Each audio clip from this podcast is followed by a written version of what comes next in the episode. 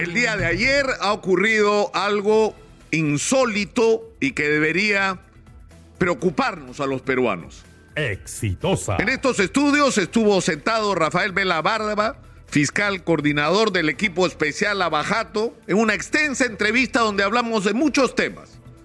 Y uno de los temas que tratamos tiene que ver con una acción presentada ante la Corte Suprema con la que se pretende que no se considere que el financiamiento ilegal de los partidos políticos es precedente de lavado de activos.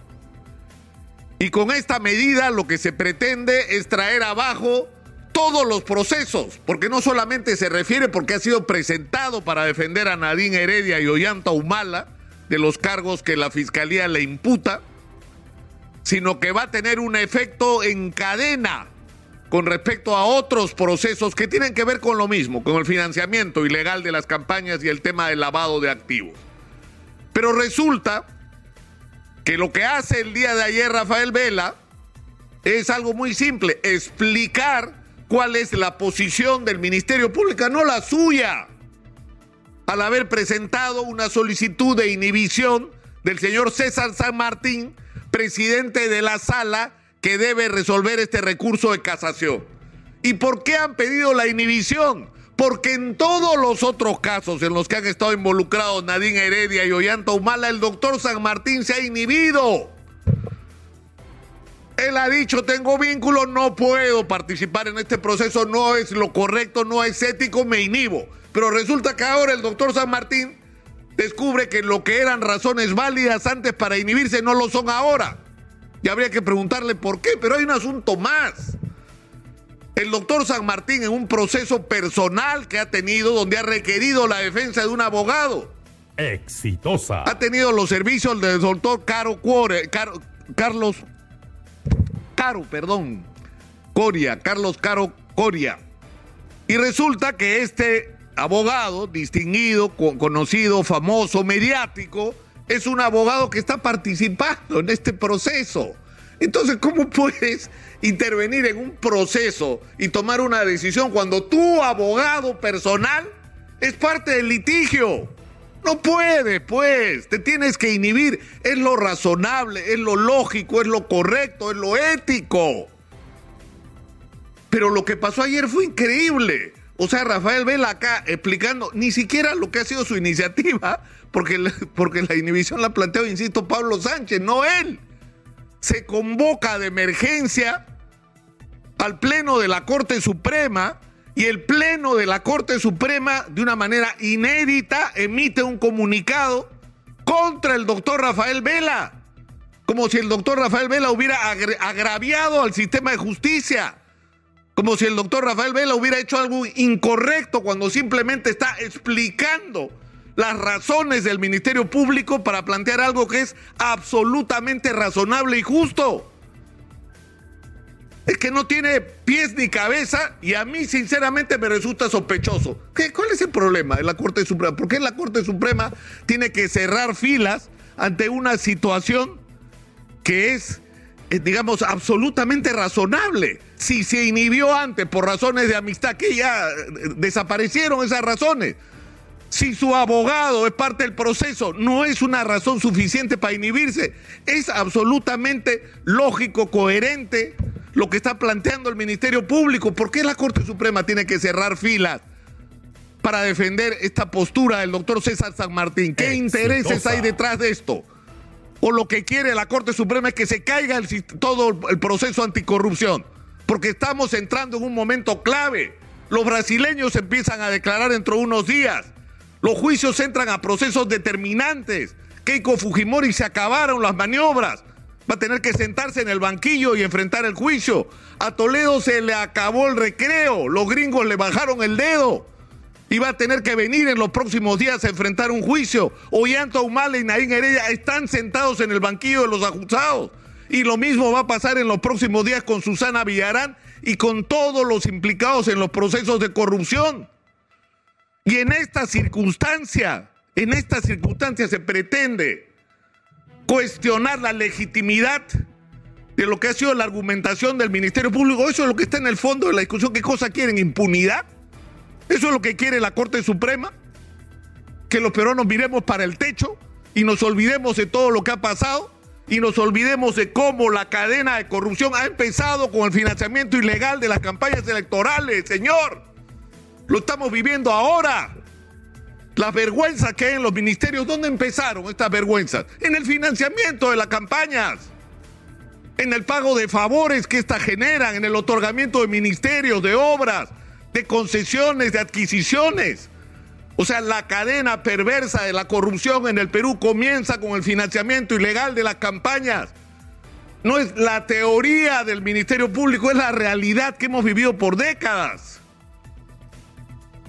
Es una situación realmente inédita y ocurre en un contexto además, porque por lo que entiendo, ni el doctor Vela que estaba sentado acá, ni yo que lo estaba entrevistando sabíamos lo que había ocurrido en la Junta Nacional de Justicia, que parece que es un tema que ha irritado a los miembros de la Corte Suprema. Exitosa. El doctor Tom Berry ha emitido un informe según el cual la doctora Elvia Barrios, el doctor Walde y el doctor Arevalo deberían ser destituidos de la Corte Suprema por inconducta, por haber contratado o haber permitido que personas vinculadas a ellos contraten con la, Corte Suprema, con, es decir, con el Estado, por razones que en todo caso no son eh, el momento ni el espacio para tratarlas ahora, pero lo que está solicitándose y para lo cual ya se ha convocado audiencias, ¿no?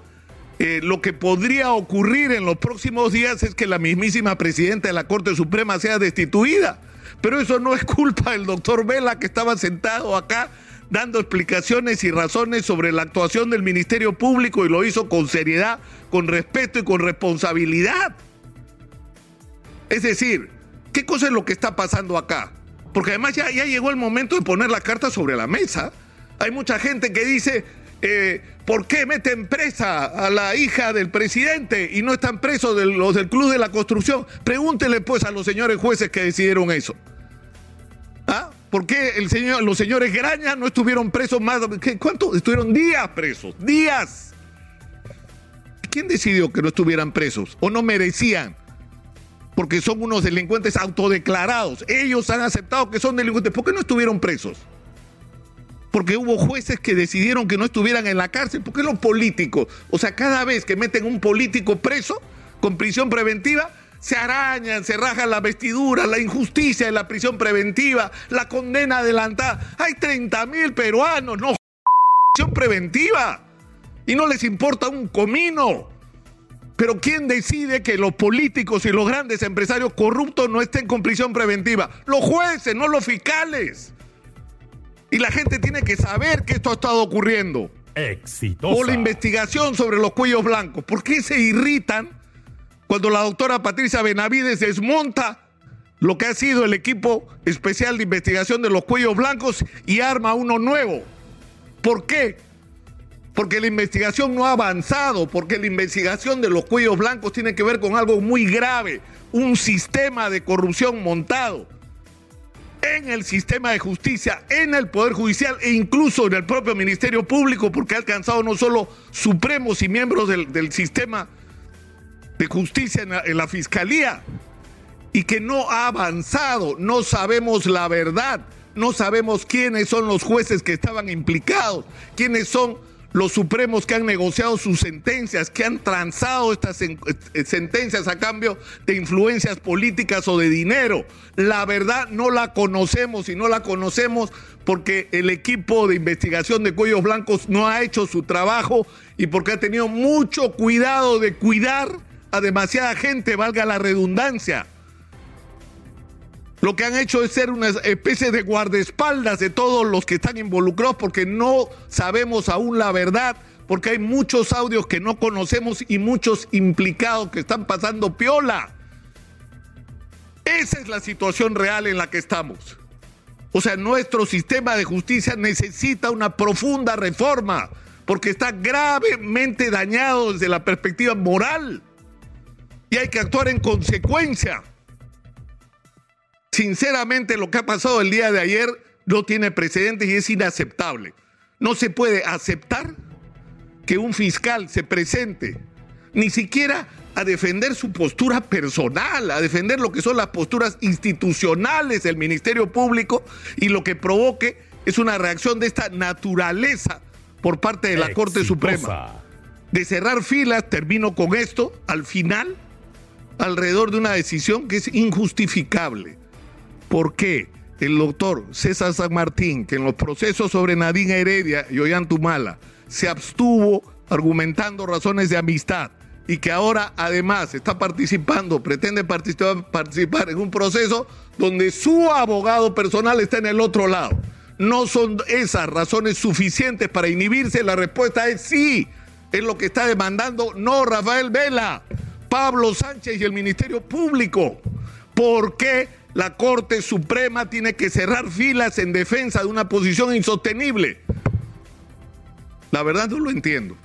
La verdad no lo entiendo y espero que la doctora Elvia Barrios nos dé una explicación razonable sobre esta conducta de la Corte Suprema, que no es la que necesitamos en este momento.